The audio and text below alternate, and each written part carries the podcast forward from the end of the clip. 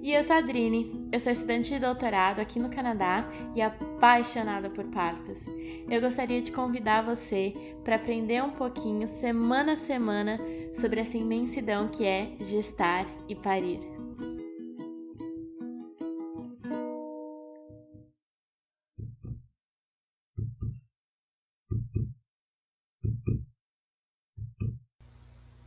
Olá, sejam muito bem-vindos, sejam muito bem-vindas a mais uma semana de 42 Semanas Podcast. Nessa semana, a gente tem a Gleice.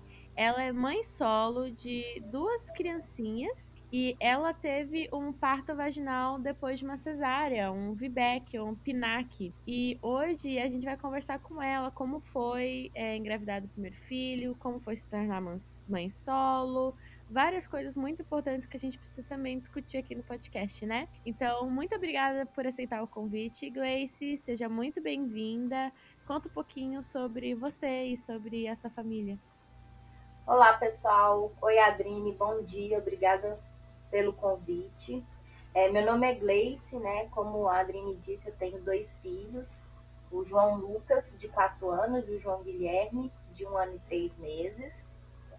Eu moro em Minas Gerais, em Belo Horizonte, e foi as duas gravidezes foram muito intensas, né? A primeira foi muito foi uma loucura, porque ele eu descobri com 17 semanas, né? Eu não senti nenhum sintoma. Eu morava em Santa Catarina, né? Eu trabalhava lá. Eu trabalho em farmácia, então trabalho numa rede de, de drogarias que tem praticamente no Brasil todo. E eu trabalhava lá, em Santa Catarina.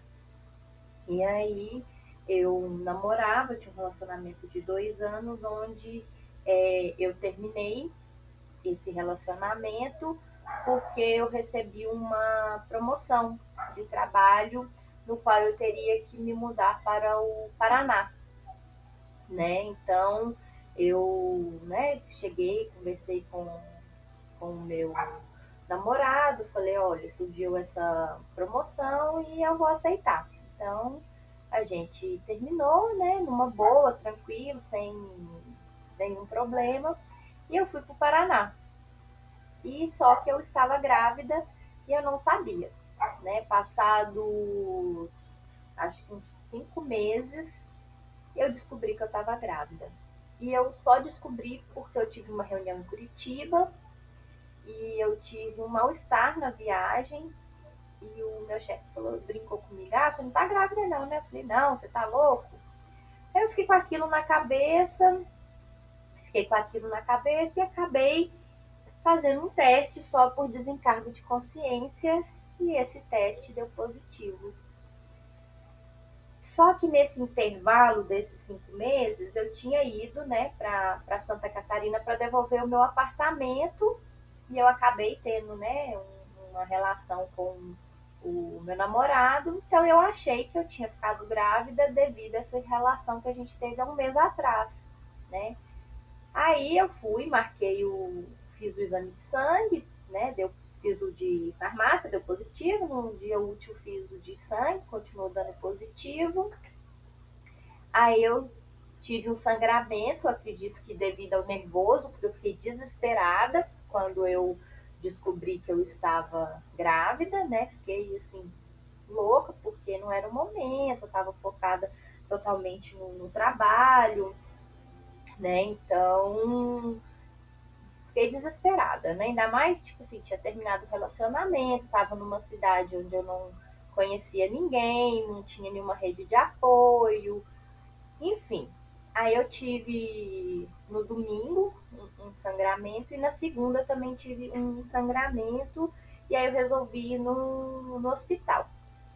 Chegando no hospital, eu falei com o médico, né, que eu tava com tinha feito o teste dado positivo, ele foi para fazer um intravaginal. Passou dois segundos que ele inseriu o intravaginal em mim, né?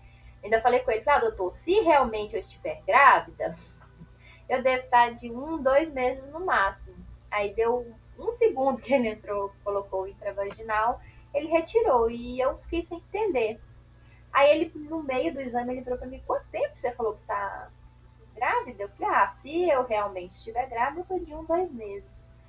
Aí ele foi, virou a tela do, do ultrassom para mim e tava lá aquele bebezão todo formado. Aí a hora que eu olhei no cantinho da tela, assim, tava barra 13 barra 14. Eu perguntei pra ele, o que é aquele 13 barra 14? Ele, olha, esse aparelho não é um aparelho já velho, provavelmente é o número de semanas aproximadas que você está. Aí eu entrei em choque, né? Aí no dia seguinte, coincidentemente, eu já tinha uma consulta com o ginecologista agendada. Aí é, o aparelho do ginecologista já era um ultrassom mais moderno e tal, e chegou à conclusão que eu estava de 17 semanas. E aí, né, veio aquela chuva de emoções, tipo assim, o que, que eu vou fazer agora? Para quem que eu vou contar? É, conto pro pai, como que ele vai reagir, como que de uma hora para outra eu apareço grávida, será que ele vai, né, não vai pensar que, que o filho é de outro?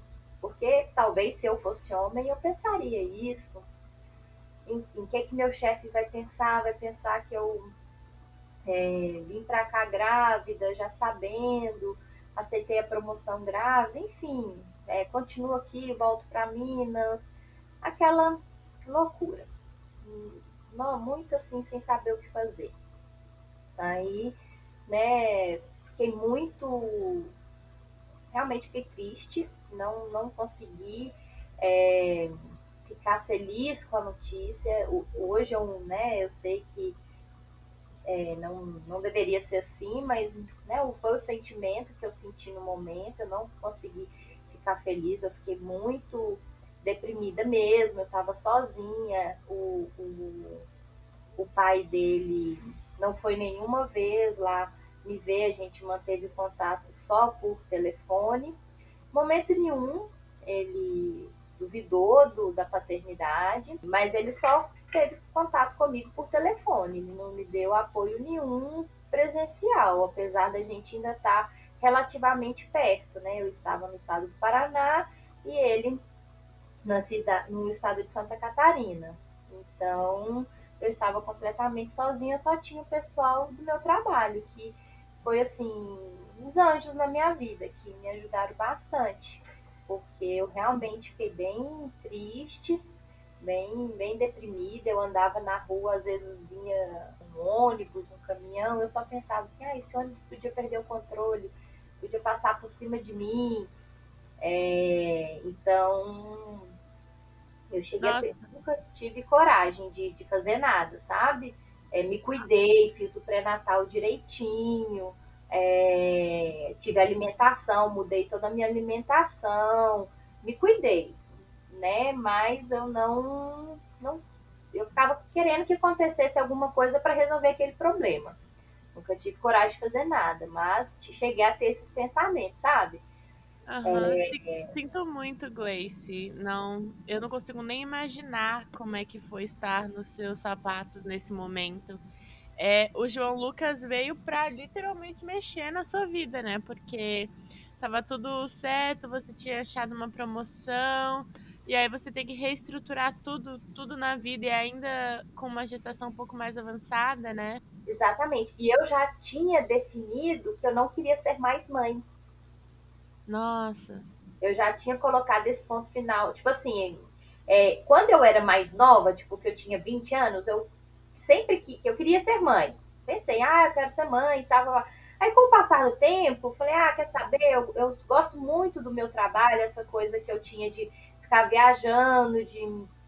Igual, por exemplo, eu fui para Santa Catarina, eu fiquei lá seis anos, rodando várias cidades, depois fui para o Paraná, voltei para Minas, voltei para lá de novo. Então, assim, tomei gosto por isso. Então, eu tinha chegado em uma decisão onde que eu queria fazer isso, eu queria ficar solta, presa a lugar nenhum, tanto que quando eu namorei com o pai do, dos meninos, eu falei com ele, falei, olha, a gente namora mas a minha prioridade é a minha empresa. A hora que eles me mandarem para qualquer lugar, eu vou.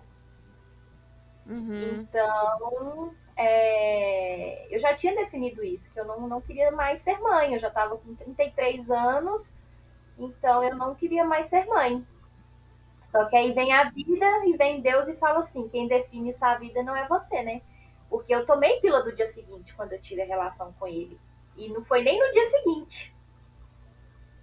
Sabe?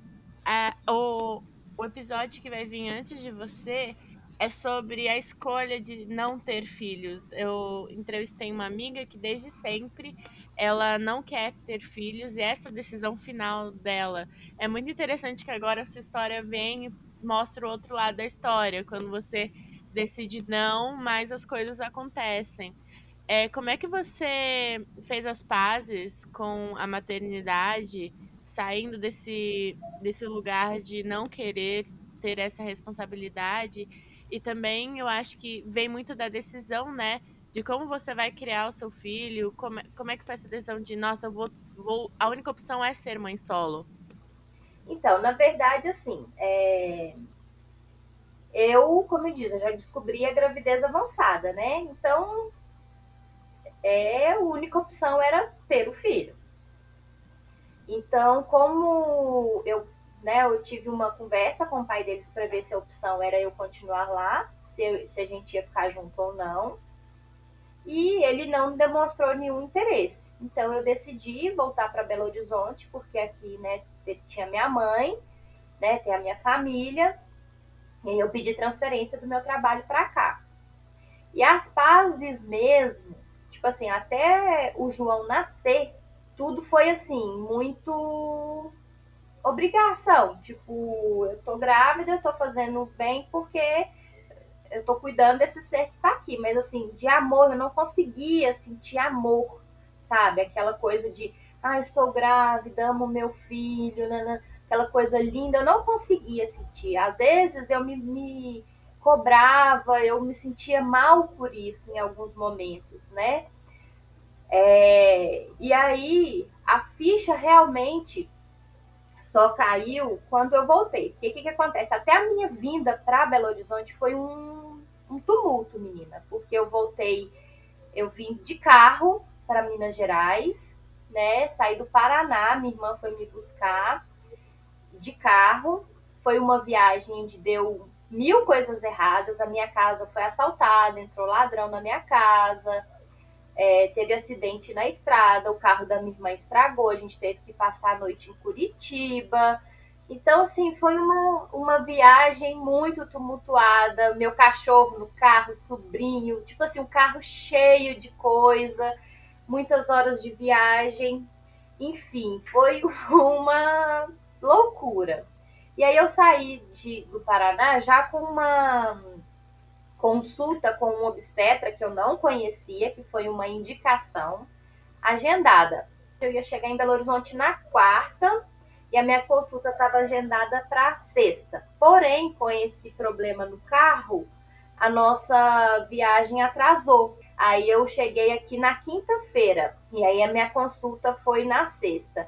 E aí, devido aos problemas da viagem, a preocupação, essa questão de ter entrado ladrão na minha casa, é, todo, o, o pai do, do, do, meu filho, ele me bloqueou no telefone, não quis falar comigo mais. Esse na reta final, entendeu? Então, eu fiquei muito ansiosa, muito preocupada. Aí, no dia da consulta, eu fui para a consulta e, e, atrasei, andei depressa. Chegou lá no consultório, o que, que aconteceu? Minha pressão estava alta. Tá bom. O que, que o médico fez? Mandou me internar. E aí eu falei assim: não, mas como assim? Não. Só que o que, que acontece? O meu primeiro parto, eu não estudei o parto. Não estudei nada para gestação. Sabia nada entendeu? Aí eu falei assim, não, doutor, mas eu ainda tenho muita coisa para ajeitar, eu vim para uma consulta, como assim? Ele virou para mim e falou assim, ó, se você não for para o hospital, eu vou colocar aqui que qualquer coisa que acontecer, eu não me responsabilizo. Aí eu tava com a minha mãe, a minha mãe, né, mais antiga e tal, não, então vamos pro hospital. Aí, beleza, cheguei lá no hospital, minha pressão já normal, desde o momento que eu entrei no hospital, minha pressão normal. e aí me medicando. Só que eu trabalho em farmácia, né? Chega a mulher para mim aplicar uma injeção. Eu falei, que injeção que é essa? Ela é betametasona, mas betametasona. Eu falei, ah, mas isso aí usa para amadurecer o pulmão. Aí que a ficha foi caindo. Entendeu? Eu fiquei cinco dias no hospital. Ele esperou eu chegar em 37 sema 36 semanas, 37? Agora eu não me recordo. Para poder fazer meu parto. Entendeu? E como eu não entendia, eu não, não, não tinha estudado, eu não tinha me preparado, eu achei que aquilo era a melhor opção. E foi onde eu tive meu primeiro filho de uma cesárea, sem, tipo assim, a minha pressão não, não alterou na gestação nada, né? Eu fiz o pré-natal desde o momento que eu, que eu descobri, não teve nenhum problema. E simplesmente porque eu tive um pico de pressão, porque realmente eu né, tive um momento de estresse muito grande, é, andei depressa, cheguei no consultório apressada, para ele já foi o, o fator de para definir que era uma cesárea que precisava ser feita. E aí, como eu não sabia. Vocês chegaram a conversar sobre via de parto antes no, no consultório? Não, eu fui na primeira consulta. Na primeira consulta, eu não tinha, eu não conhecia o médico. Ah, entendi. Foi só a primeira consulta com ele, ele já te internou. Isso, exatamente. É, para as pessoas que talvez não entenderam muito bem, é, essa cesárea foi completamente desnecessária. Só pelo fato da gente saber que ela foi internada cinco dias e quando ela chegou no hospital ela já estava completamente saudável, não não estava com problema de pressão, não precisou é, ter medicamento para pressão. A gente sabe que essa cesárea realmente não foi de emergência. Se fosse de emergência, a gente não esperava cinco dias, não esperava nenhuma hora se realmente precisava dela. E só para terminar as evidências científicas, em caso de pressão alta, a melhor indicação é você estabilizar a pressão e fazer o parto vaginal. É melhor para o bebê e é melhor para para gestante que tem pressão alta que não vai passar por uma cirurgia, né? É o melhor para os dois. Sim, e, e ele só fez o meu parto porque eu já não aguentava mais ficar no hospital. E eu virei para ele e falei assim: Ô doutor, você não vai me dar alta? E ele falou assim: não, estou esperando o resultado dos exames, não sei o quê. Só que como eu não tinha conhecimento, eu não tinha estudado, né? Eu falei assim, olha, ou o senhor faz o meu parto, ou então o senhor me dá alta. Aí ele falou, então vou fazer seu parto amanhã. E aí, assim, ele fez. No dia seguinte, às nove da manhã, ele chegou no hospital para fazer a minha cesárea. Às 11h31, João Lucas estava nascendo, entendeu? E como é que foi para você é, esse processo todo? Essa recuperação? Então, como. Não, a recuperação, assim, eu tava na casa da minha mãe. Então, assim, o meu primeiro filho. Então, eu falo que a cesárea com o primeiro filho, ela é tranquila, porque principalmente quando você tem alguém para cuidar de você, né?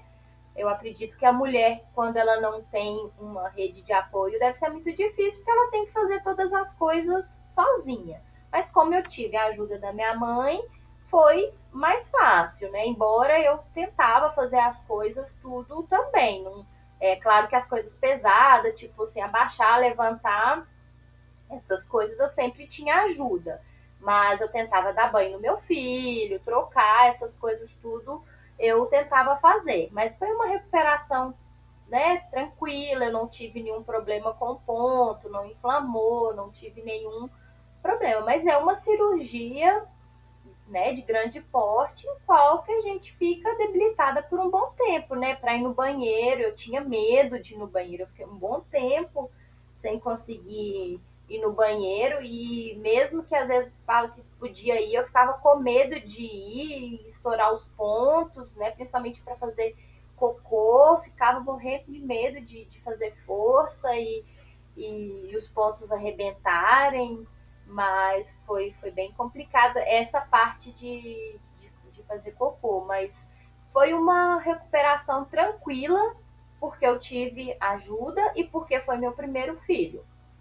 Eu acredito que se eu já tivesse um filho antes, já ia ser mais difícil, porque eu ia ter a demanda também do primeiro filho, né? E com uma cirurgia é mais difícil. Aham.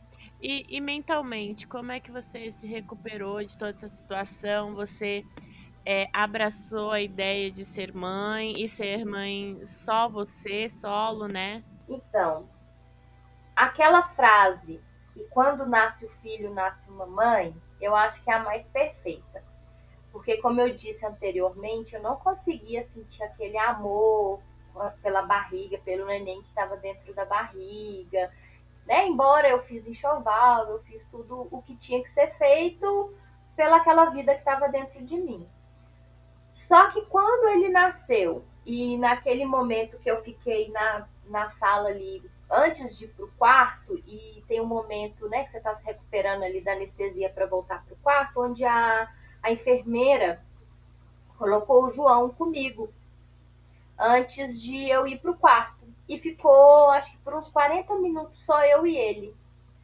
Naquele momento, foi o momento que a minha ficha caiu foi um momento onde parece que nasceu o, todo o amor que não tinha surgido desde o dia que eu descobri que eu estava grávida, onde eu pedi desculpa a ele por todos os pensamentos ruins que eu tive, onde né, fica mais palpável, você vê a carinha, é completamente diferente. Foi naquele momento, quando eu tive ele nos meus braços, foi quando eu fiz as pazes com a maternidade, foi onde veio toda a minha força para ser mãe solo, onde eu prometi para ele que eu ia ser a melhor mãe que eu poderia ser para ele e que eu ia fazer de tudo para ter uma vida boa para mim e para ele, né? Tanto que depois disso eu comecei a fazer faculdade, voltei a estudar então, no meio dessa loucura toda, ainda sou universitária. Então, hum, foi aí. Foi quando ele nasceu, quando eu segurei ele no colo pela primeira vez. Que coisa linda! E você tem certeza que é a melhor mãe que ele pode ter. Eu consigo ouvir na sua voz a motivação, a força que você tem. Parabéns. Obrigada. Bom, agora vamos para a segunda, Vamos, né? Como é que foi? Então, o que, que acontece? Todas as vezes, é, eu sou filha de pais separados, né? E mesmo o pai do João Lucas, né, e do João Guilherme, ser um pai ausente, eu prometi para mim mesma que eu nunca ia é, ser aquelas mães que dificulta a aproximação dos pai, do pai, que dificulta as coisas, que, enfim, eu nunca ia querer ser um dificultador, e sim um facilitador. Não por ele, é claro que eu ainda tenho sentimento por ele, mas pelas crianças, porque eu acho que eles não têm culpa. Então, o que, que acontece? Todas as minhas férias eu ia para Santa Catarina. E aí, na minha licença maternidade, eu fui para Santa Catarina a primeira vez. O João estava com quatro meses. E aí eu avisei ele. Falei, olha, estou em Santa Catarina. Você quer conhecer seu filho? E aí ele não quis. Fiquei muito mal, mas ok. Quem está perdendo é ele. Beleza. No ano seguinte, o João já estava com um ano. Fui para Santa Catarina novamente. Avisei. Falei, olha estou em Santa Catarina. É, você quer conhecer o João? Ele, sim. Ok. É, no, acho que foi na última semana que eu, que eu estava, ia ficar em Santa Catarina, ele me mandou mensagem falando que queria ver o João. Ficou com o João uma hora e meia. Primeira vez que viu o filho, ficou com ele uma hora e meia. Ok. Aí quando foi no ano seguinte, aí o João já estava com dois anos, eu fui né, para casa da, da, minha amiga novamente, para Santa Catarina. E aí, como sempre, eu falei: olha, estou em Santa Catarina. Se você quiser ver seu filho, me avise. E aí, né, no decorrer do tempo, ele mandou mensagem: olha, você podia vir passar o final de semana aqui comigo, você e o João e tal. Eu falei: tá. Então, você vir buscar a gente, a gente passa o final de semana aí. Aí, né, minha filha? fui passar o final de semana lá, em Joinville. E aí voltei grávida do João Guilherme. Só que dessa vez eu fui mais atenta aos sinais, né? A minha menstruação atrasou e já acendeu a lanterna vermelha. Aí eu fiz o teste de farmácia, deu positivo. Falei, putz, não acredito que está acontecendo isso comigo de novo. Não acredito que eu fiz isso de novo. Eu vacilei dessa forma.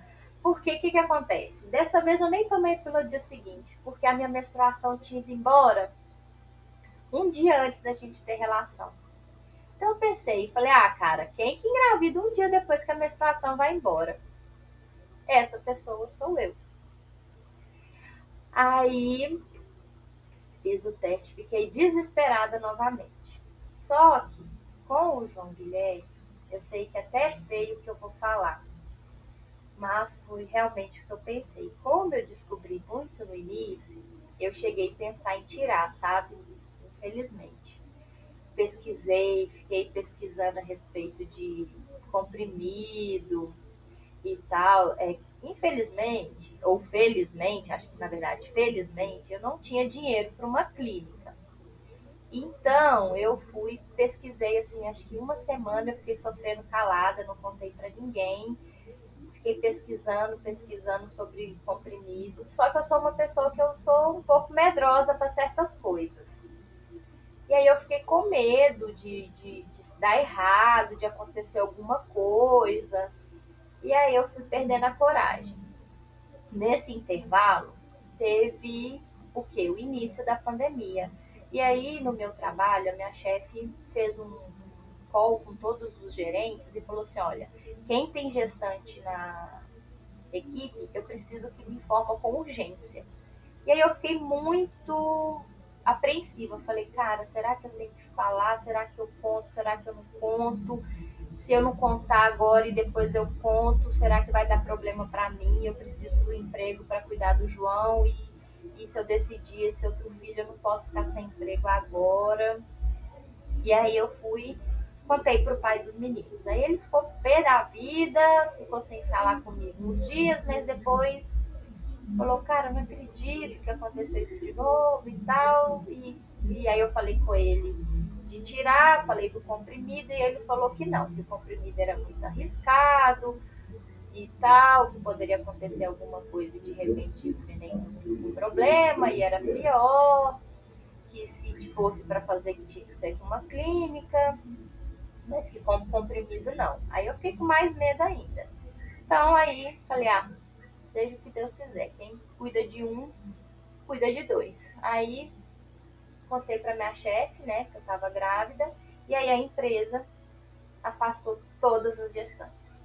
E aí eu fiquei muito apreensiva, porque eu falei, nossa, agora afastada, depois eles vão mandar a gente embora.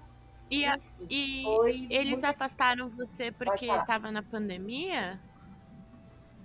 Isso, porque como não tinha nem. Eles não sabiam, era tudo muito incerto, não sabia se tinha alguma, algum efeito sobre a gestante, se podia ter alguma coisa, algum risco para o bebê.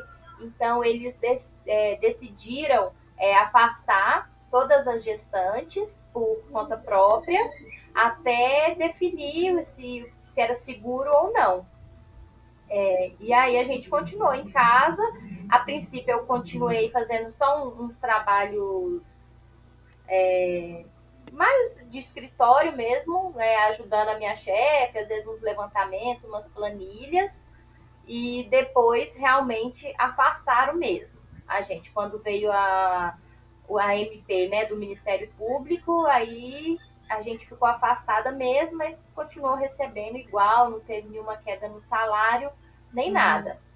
Tanto que eu fiquei a minha gestação toda em casa. Só que, assim, é, para mim, no início, foi muito difícil, porque eu sou uma pessoa muito ativa, muito ativa mesmo. E aí pensa que vem todo medo de você ficar afastado e depois você voltar para o trabalho e a empresa te mandar embora, né? E aí a minha chefe, tava para minha chefe, mandava mensagem para ela, não tem um documento que eu assino, eu me responsabilizo, e ela, não, não. Aí eu acho que eu infernizei tanto a vida dela, que ela me mandou fazer terapia. E eu, foi o que me ajudou, sabe, assim. Antes da gente entrar na terapia, eu queria comentar duas coisinhas que você falou. Que você falou, ah, o que eu vou falar é até feio, mas a gente aqui, né, não só a gente que produz o podcast, mas acredito que as ouvintes também, a gente não julga em relação a isso. Porque, como a Camila Fressati mesmo falou, que é uma doula que já veio aqui no podcast, mulheres não são incubadoras. A maternar é a maior a maior responsabilidade, a maior exigência da vida da mulher. A mulher precisa escolher isso para passar por isso da melhor forma possível. Então, é, eu sou a favor da escolha da mulher, né, de terminar uma gestação. E entendo que para muitas não vai ser uma opção. Você vai querer ter um neném, mas o fato de você pensar sobre não te faz uma pessoa ruim, não te faz uma mulher inferior em nenhum sentido, só te mostra que você é uma pessoa realmente responsável pelo que está acontecendo. Você sabe da responsabilidade de cuidar de uma criança, quanto mais agora de duas, né? E, ai, eu, eu queria dar um puxão de orelha no pai dessa criança. Não sei se ele tá ouvindo, mas poxa, não querer ver o filho, te deixar sozinha, como se você não tivesse feito sozinha, né? E. E, ai, sei lá, é, eu, eu fiquei de queixo caído quando você falou que você engravidou um dia depois que a menstruação foi embora, porque normalmente, é, na, do jeito que eu levo né, minha fertilidade, esse é o momento seguro para mim, que meu ciclo é super reguladinho. E Cuidado, viu? Outra história dessa aqui, meu Deus, o que, que eu tô fazendo? Não arrisca não, que uma hora você é sorteada, viu?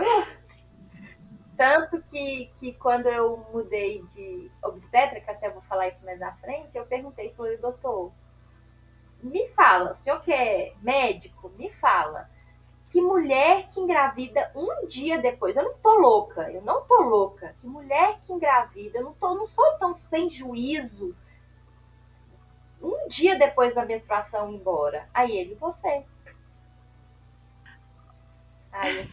Você provavelmente é super fértil. Ou também tem a ver com o ciclo que estava se regularizando por causa da, da amamentação, né? Você amamentou o João Lucas eu amamentei ele só durante os seis meses mesmo. Quando eu voltei a trabalhar, ele passou 15 dias, ele já não quis mais o, o peito. Ele já, por si só, ele já largou. É, o que pode acontecer Entendeu? também é que tem uma, um sangramento que não necessariamente é o sangramento da menstruação. Ele acontece, por exemplo, no meio do ciclo, é tipo um escape e aí você acha que é, que é, o momento da menstruação, mas na verdade você está em outra fase do ciclo e aí vem a, a, ovulação logo em seguida, né? Eu acho que é o terceiro caso que eu que a gente tem no podcast aqui e eu sempre fico assim abismada, é muito inteligente, muito interessante como o nosso corpo é incrível, né? É incrível. Mas enfim, vai saber o que, que aconteceu, mas foi assim que aconteceu. Tá bom. E aí, e aí terapia então, e preparação para o parto. É, aí isso, aí o que que acontece? Eu, como eu estava afastada, o que que eu fiz? Comecei a estudar. Porém, eu continuei com o mesmo é, obstetra, porque eu não tinha indicação de outro. E aí eu comecei a estudar com o mesmo obstetra, quis falar de parto no primeiro primeira consulta, ele postergou, eu até aí ok. Aí eu é, retomei contato com uma amiga minha que é doula, aí comecei a conversar com ela, é, trocar umas figurinhas. E aí estudei, comecei a estudar e toda consulta ele me fazendo exame de toque, aquilo me incomodando profundamente, ao mesmo tempo eu ficava sem jeito de falar aquela coisa, você fica inibido. Você sabe que não é certo, mas você fica inibido. E aí fui, e tentava falar do parto e ele mudava de assunto e eu falo, cara, esse ele é cesarista, ele não vai me fazer um parto normal, ele é cesarista. Enfim, e fui tocando. Em vez de eu mudar de médico no início, eu fui indo. Fui indo. Chegou, eu estava com 37 semanas. Eu fui falar com ele de parto. Falei, doutor, a gente tem que conversar sobre o parto. E aí ele falou assim: não, porque você já teve uma cesárea prévia. Eu falei: não, mas eu estudei e pelo tempo dá para ter uma, um parto vaginal. Ele falou: não, mas eu até fiz um parto é, a semana passada e teve ruptura, que me botou medo. Falou que a mulher praticamente quase morreu. Aí eu falei: cara, esse cara tá me botando medo. Aí agendei a próxima consulta, ele deve estar lá me esperando até ontem. Aí liguei para minha amiga Doula, falei, me ajuda a achar um médico. E aí fomos, começamos na corrida de tentar agendar um médico, e aí consegui com um médico aqui de, de Belo Horizonte, que é, por sinal, um médico muito bom, e aí agendei com ele. Cheguei no consultório dele, eu com meu baita barrigão, já de 38 semanas. E a hora que eu abro a porta, ele. Pode me contar a sua história? O que, que a senhora está fazendo aqui no meu consultório aos 45 do segundo tempo? Aí eu, correndo de um cesarista. Aí ele, então senta e me conta. Aí contei tudo para ele, né? Falei que eu queria tentar um parto vaginal, que eu tinha estudado, que eu via que era possível, Aí ele me mandou baixar um aplicativo, é, Buff, e mandou ler um livro. É, e falou que era possível, que era o que eu queria tentar, era possível, se eu já sabia onde que eu queria ganhar. É, ele é um médico que é, ele cobra taxa de disponibilidade e a taxa dele é cara, então já falei com ele que eu ia tentar com plantonista né? Não ia ter dinheiro para pagar ele. E aí, a minha amiga que é doula foi comigo na consulta, e aí desde então ela ficou me dando suporte. Aí eu decidi, fiz um, um malabarismo, exprimida aqui financeiramente, exprimida ali, e contratei uma equipe de uma enfermeira obstetriz para me acompanhar na hora que eu entrasse em trabalho de parto. Né, como eu não poderia ter o parto domiciliar, é, eu decidi contratar a enfermeira obstetriz, a minha amiga como doula, e é, eu ia para o hospital Nel Center, aqui em Belo Horizonte, ou o Sofia Feldman, que é referência aqui também em, em parto normal, em parto humanizado, essas coisas. Aí tá. Aí, menina, nada do João Guilherme querer nascer. Eu queria, né, esperar o tempo dele. E aí, num sábado à noite, eu já estava com 41 semanas, a minha bolsa rompeu. Né? Como eu não sabia, eu tinha entrado em trabalho de parto, no outro tinha sido cesárea, eu nem sabia se realmente era a bolsa que tinha rompido. Aí liguei para minha amiga, que é a dona, ela falou: observa se estiver saindo líquido com muita intensidade, é porque é sinal que a, que a bolsa rompeu. Ela coloca uma toalha, se encharcar rápido a toalha é porque é a bolsa. Aí fiz ela no absorvente. Aí coloquei o absorvente, encharcou super rápido.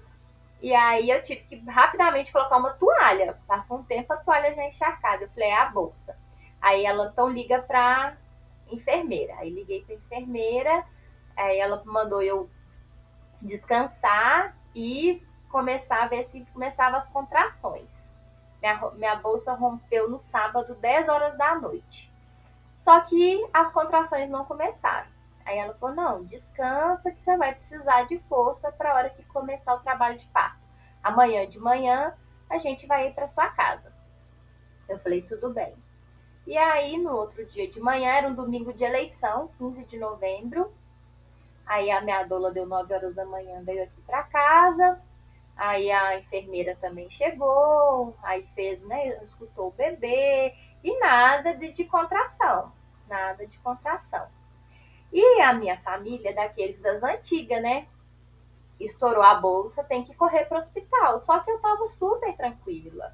Eu queria esperar é, entrar em trabalho de parto ativo mesmo para ir para o hospital. E aí o pessoal começou aqui de casa a me pressionar para ir para o hospital, entendeu? É, veio meu pai, veio minha avó, veio só não apareceu aqui o Papa para me mandar ir para o hospital. E aí eu não queria, sabe? Começou a aí a minha irmã começou a discutir comigo, a gente começou uma briga feia aqui em casa, sabe? E ela falando que eu queria matar meu filho e tal, e enfim, uma briga muito feia. Aí por fim eu falei com a minha amiga, eu falei assim, vamos sair daqui, porque com esse clima eu não vou conseguir entrar em trabalho de parto. Não vou conseguir. Ai, desculpa, só um adendo. 95% das mulheres vai entrar em trabalho de parto depois de 72 horas de bolsa rota. Ele começa um pouco antes, é, mais ou menos 80% das mulheres vai entrar em trabalho de parto com 24 horas, mas 95% vai conseguir ter o trabalho de parto se esperar o suficiente para as contrações começarem. E se bebê e mãe estão bem, não tem problema algum a mulher estar com a bolsa rota, se ela está monitorada por esse tempo todo, entendeu? Então você tinha embasamento. Exatamente.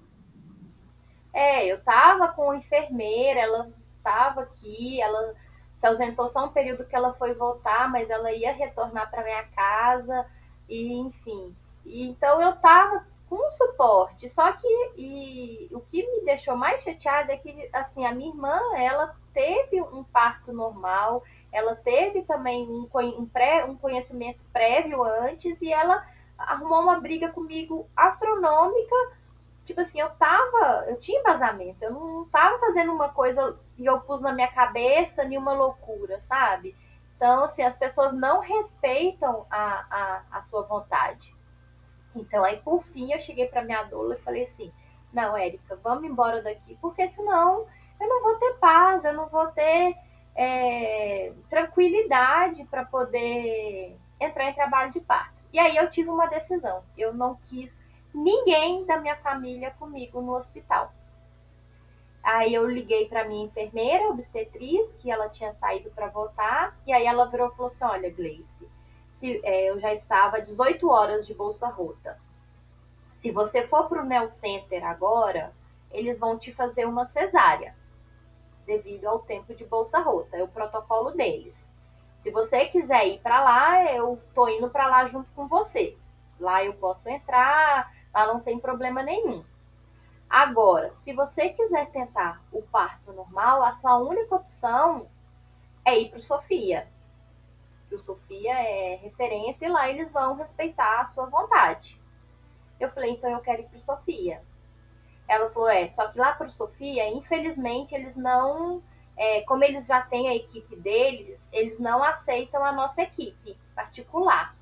Eu falei, não, não tem problema não. Ela falou, então vai para o Sofia, Coincidentemente, o plantão que ia estar tá lá de noite é do marido dela, da enfermeira, da minha enfermeira obstetriz. Ela, ela falou: então vou passar o seu caso para o Lucas, que ele hoje vai estar tá lá à noite. E depois eu vou te devolver o dinheiro, já que a gente não vai acompanhar você no parto. Eu falei, ah, não preocupe com isso não, porque, né, eu achei que nem tinha essa opção. E aí eu falei com a minha doula, eu falei, você vai comigo? Ela, claro. E aí eu falei, eu não quero ninguém daqui de casa comigo no, no parto. Aí foi só eu e a minha doula. Porque já que ninguém estava me dando sossego, por que, que eles iam lá para me atrapalhar? Aí eu tava. Aí fui, saí daqui de casa, era por volta de meio-dia, né? Aí eu tava com fome, aí eu tava usando aquelas fralda calcinha, sabe? Por conta da, da, da bolsa. Aí a minha doula virou e falou assim: Você tá com fome? Eu falei: Tô. Ela, você quer almoçar primeiro? Eu falei: Quero. Aí a gente foi almoçar primeiro. Eu fui pro restaurante com a bolsa rompida. Almocei na maior tranquilidade. Aí depois que eu fui pro hospital. Aí fui pro, pro, pro Sofia Feldman, né? Que ele é um hospital muito bom aqui em Minas. É referência em todo o Brasil. Acho que você já deve ter ouvido falar. Até as ouvintes também. É, e fui para lá. Dei entrada no Sofia, já era umas duas da tarde. Quando foi às 18 horas, a equipe de lá achou melhor é, induzir o parto. Como eu tenho né, uma cesárea prévia, a indução teve que ser com ocitocina. E aí começou a, a indução, aí né, tive os, a, os alívios de, de dor, chuveiro, bola, minha doula né, fez os massagens, foi assim, foi muito legal. E depois fui para a sala de parto, quando foi de madrugada, e aí às 4 e 31 da manhã nasceu o João Guilherme. Com 41 semanas, é, 41 semanas certinho, veio a, o João Guilherme. Assim, foi, foi, foi tenso o negócio, mas eu, foi, nossa, assim, teve uma hora que, assim, doeu bastante, não adianta. Eu tinha hora que eu, na hora mesmo do, do vamos ver, que ele tava do expulsivo, né? Eu já tava muito fraca, muito fraca, eu achava que eu já não ia conseguir, eu agarrava na minha doula e falava assim, Eric, eu vou morrer, eu vou morrer, não vou conseguir. Aí veio o, o, doutor, eu, o doutor Lucas, que é o marido lá da minha enfermeira obstetriz, ele veio me avaliar, porque eu falei, eu não tô aguentando mais, eu não consigo mais, eu achei que eu não era capaz mais. Aí ele chegou para me avaliar, aí ele virou e falou assim, olha, você está fazendo força no lugar errado. A cabecinha dele já está aqui embaixo. Não tem como eu empurrar esse neném para cima para te fazer uma cesárea. Vamos lá que você dá conta. Você só precisa fazer força no lugar certo. Você está fazendo força no ombro. Eu preciso que você faça força lá embaixo. Menina, o médico falou isso, deu cinco minutos esse menino nasceu. Eu estava sentada no banquinho e aí ele nasceu. Mas foi, foi assim, foi uma experiência muito transcendental, assim, alguma coisa assim, claro que, que é bem animalesca, aquela coisa, a gente grita bastante, no outro dia parece que eu tinha ido no campo de futebol, minha garganta tava até ardendo, assim, né, que a gente grita mesmo, é aquela coisa de, de animalesca mesmo, mas é uma experiência assim que eu acho que toda mulher deveria passar, assim, a minha opinião. É transformadora, assim. Te transformou, é, né? É surreal. É, é, é assim, é, não dá para explicar, assim, é, é uma coisa assim mágica, é um encontro da gente com, com o feminino, com o animalesco, com com poder, com empoderamento, com assim, com várias vários eus que a gente não até aquele momento talvez a gente desconheça. Entendeu? Porque é, são forças que a gente só usa naquele momento. Então, foi assim, foi para mim foi muito importante. Eu não não me arrependo de, de ter optado, de ter toda a briga que tive, de ter trocado de médico com 38 semanas para ter optado por ter um, um parto vaginal. Foi muito bom. Ai, que lindo! É, você tem total direito de escolher o que é melhor para você, né? Uma decisão sobre a sua saúde e a do seu filho, sobre a sua autonomia, né? E, e como é que foi sair dessa experiência tão transformadora e voltar para a realidade é, da, do seu maternar solo, é, de conversar com a sua família, talvez, depois é, do desentendimento, né, da pressão que eles estavam fazendo sobre você? Você se recuperou bem? Ah, recuperação, assim, eu tive uma laceração, né, de grau 2. Então, assim, a recuperação nos primeiros dias foi um pouco chatinha, né, na questão do sentar e levantar, né, porque houve uma laceração. Mas tirando isso, foi assim, é, cara, é, é surreal. Você já tá ótima e até mesmo uma das opções minha de, de ter o parto natural, porque agora eu tenho, eu tinha um filho que ia demandar, que ia querer colo, justamente pela chegada de um irmão, ia ficar mais dependente de mim, ia ter talvez ciúme, eu não ia, ainda não sabia como ele ia se comportar diante desse irmão, como que ele ia ficar. Então eu precisava estar melhor do que com uma cesárea, né? Então, é, eu preferi também, um dos motivos por tentar um parto vaginal é justamente por saber que a recuperação do parto vaginal é bem melhor do que a de um parto cesárea. É, agora, quanto às pazes com a família, assim, a volta para casa foi normal, como se as ah, o que passou, passou, já nada aconteceu, né? É, quando você chega com um bebezinho, parece que tudo, tudo é esquecido, né?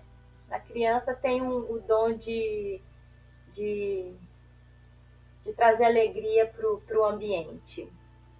E o maternar, para mim, agora era questão, tipo assim, meu Deus, a minha preocupação era agora como que o João ia reagir ao irmão. E como que eu ia lidar com isso, né? Por exemplo, porque o bebê ia ser muito dependente de mim nesse início. E até então era só eu e o João, que também era muito dependente de mim. Então, como que ele não ia se sentir meio de lado, como que ia ser? Tanto que esse o primeiro mês eu decidi ficar na casa da minha mãe. Né? Eu conversei com ela para ver se ela, se ela poderia ficar comigo. E até então eu não morava mais com a minha mãe, né?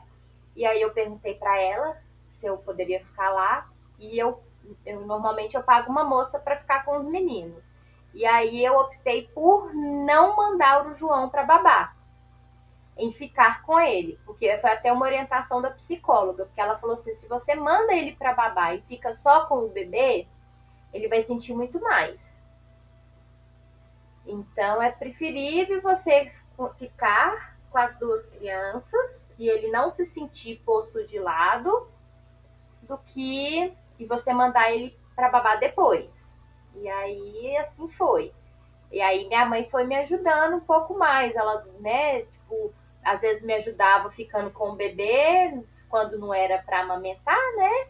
Ela me ajudava a resolver as coisas com o bebê para eu poder ficar com o João, para ele não sentir tanto, né? E aí foi assim, foi foi até bem tranquilo. Foi até mais tranquilo do que eu imaginei. Eu acho que a gente às vezes é, a gente dimensiona as coisas muito maior do que elas realmente de fato vão ser, a gente, às vezes, na nossa cabeça, a gente acha que as coisas vão ser muito mais complicadas e, de fato, elas não são tão complicadas como de fato são. Entendeu? Nossa, muito, muito legal o seu relato. Eu, eu tenho essa capacidade de ficar desesperada por muito pouco. eu fico desesperada com coisas que não são tão grandes. Eu fico imaginando, e se tiver duas crianças dependendo apenas de mim? Mas eu acho que você traz pra gente essa tranquilidade de, do maternar, sabe? E se você quiser até falar mais um pouco sobre isso, de como você consegue levar é, esse cuidado, essa responsabilidade, esse carinho de uma forma tão leve, sabe? Tipo, ensinar a gente aqui, as ansiosas, as medrosas, como é que você tem essa paz? Então, assim, é aquela coisa que eu penso comigo, porque não é fácil. Fácil não vai ser, nem para mim, nem para mãe nenhuma. Aí pensa, eu trabalho, eu sou gerente de uma drogaria que me demanda muito, eu estudo e eu tenho duas crianças e eu sou só, né? Então, assim, não é nada fácil. Se eu desesperar, vai ser muito mais difícil ainda.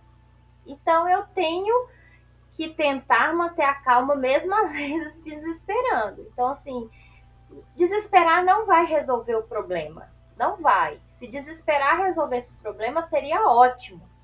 Então eu tento ir por esse lado. Eu tenho assim, eu penso, não, eu tento não ficar pensando no amanhã, porque o amanhã deixa a gente muito ansioso, né? A terapia ajuda a gente bastante nisso.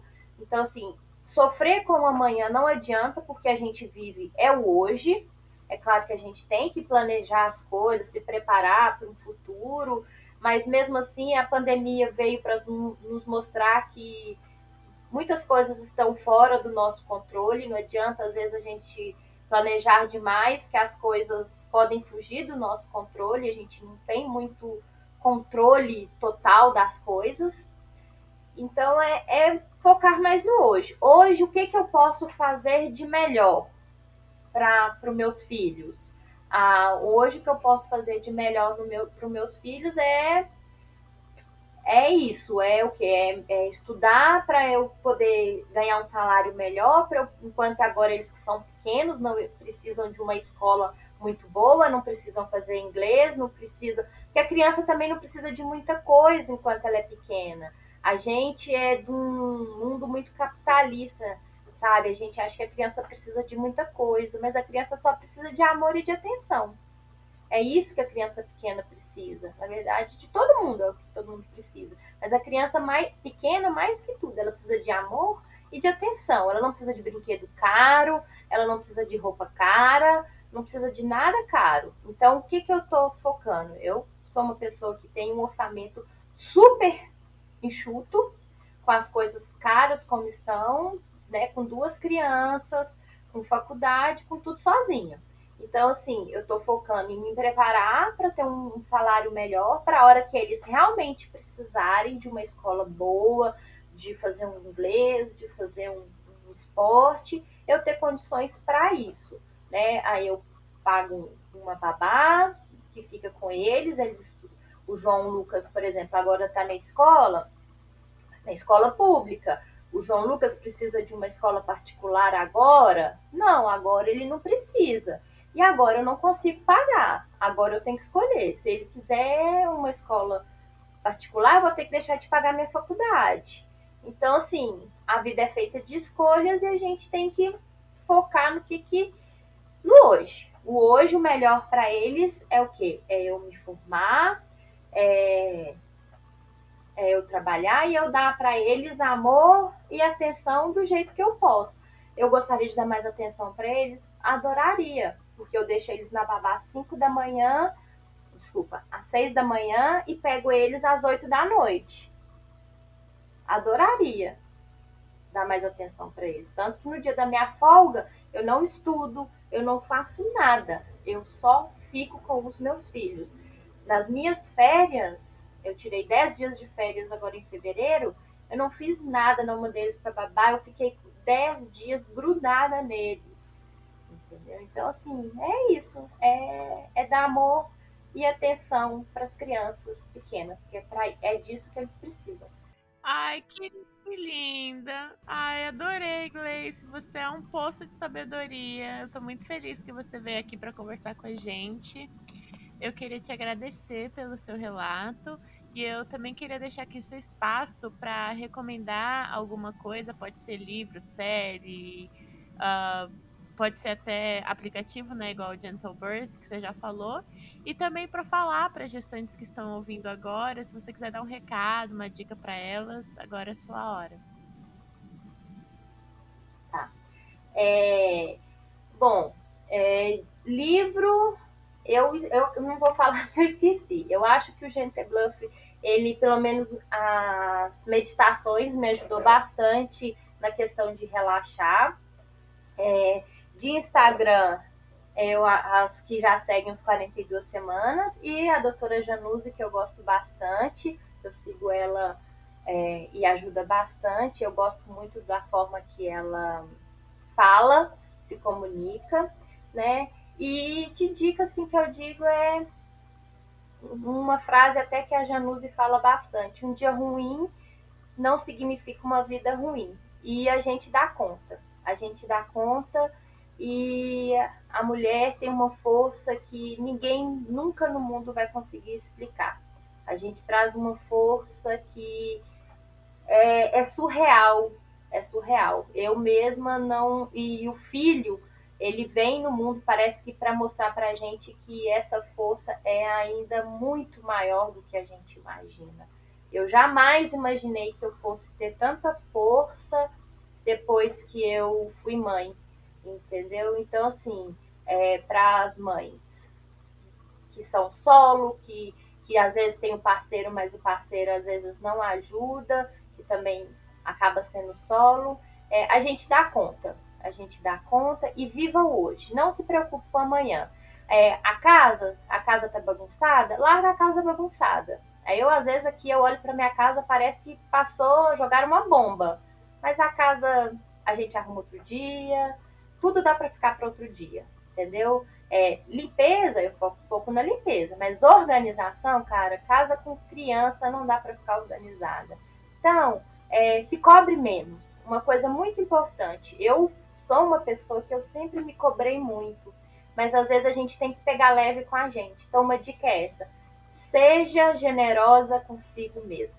Pegue leve. Esse com a descrição. Você pode deixar seu comentário lá, falar o que você achou. Manda uma mensagem de carinho para Gleice. Ela merece todo o nosso apoio, toda a nossa sororidade, é, porque não é fácil.